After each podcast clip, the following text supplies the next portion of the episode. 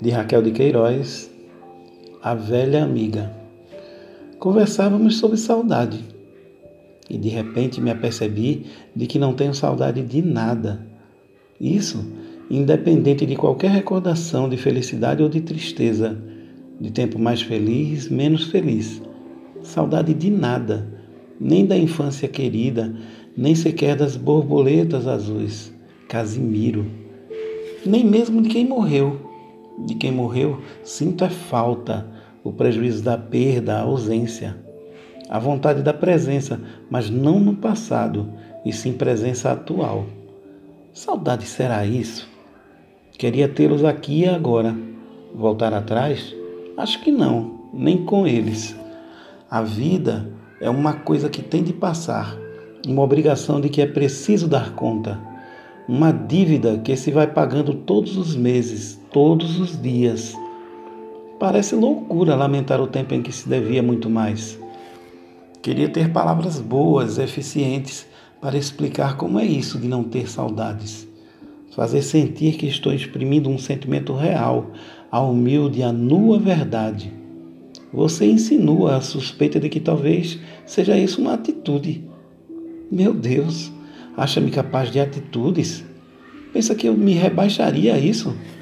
Pois então eu lhe digo que essa capacidade de morrer de saudades, creio que ela só afeta a quem não cresceu direito, feito uma cobra que se sentisse melhor na pele antiga. Não se acomodasse nunca à pele nova. Mas nós, como é que vamos ter saudades de um trapo velho que não nos cabe mais? Fala que saudade é sensação de perda. Pois é, e eu lhe digo que, pessoalmente, não sinto que perdi nada. Gastei, gastei tempo, emoções, corpo e alma. E gastar não é perder, é usar até consumir. E não pense que estou ali sugerir tragédias. Tirando a média, não tive quinhão por demais pior que o dos outros. Houve muito pedaço duro, mas a vida é assim mesmo. A uns traz os seus golpes mais cedo e a outros mais tarde. No fim, iguala a todos. Infância sem lágrimas, amada, protegida, mocidade. Mas a mocidade já é de si uma etapa infeliz. Coração inquieto que não sabe o que quer ou quer demais. Qual será nesta vida o jovem satisfeito? Um jovem pode nos fazer confidências de exaltação, de embriaguez, de felicidade nunca. Mocidade é a quadra dramática por excelência, o período dos conflitos, dos ajustamentos penosos, dos desajustamentos trágicos, a idade dos suicídios, dos desenganos e, por isso mesmo, dos grandes heroísmos. É o tempo em que a gente quer ser dono do mundo e, ao mesmo tempo, sente que sobra nesse mesmo mundo, a idade em que se descobre a solidão irremediável de todos os viventes, em que se pesam os valores do mundo por uma balança emocional, com medidas baralhadas. Um quilo às vezes vale menos do que um grama, e por essa medida pode-se descobrir a diferença metafísica que há entre uma roupa de chumbo e uma roupa de plumas. Não sei mesmo como, entre as inúmeras mentiras do mundo, se consegue manter essa mentira maior de todas, a suposta felicidade dos moços. Por mim, sempre tive pena deles, da sua angústia e do seu desamparo.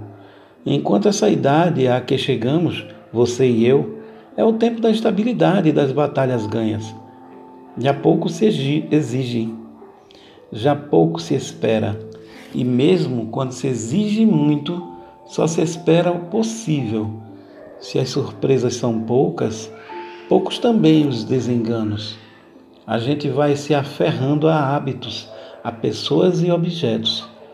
Ai, um dos piores tormentos dos jovens é justamente o desapego das coisas, essa instabilidade do querer, a sede do que é novo, o tédio do possuído depois ao capítulo da morte, sempre presente em todas as idades, com a diferença de que a morte é a amante dos moços e a companheira dos velhos. Para os jovens, ela é abismo e paixão. Para nós, foi se tornando pouco a pouco uma velha amiga, a se anunciar devagarinho. O cabelo branco, a preguiça, a ruga no rosto, a vista fraca, os achaques. Velha amiga que vem de viagem e de cada porto nos manda um postal para indicar que já embarcou.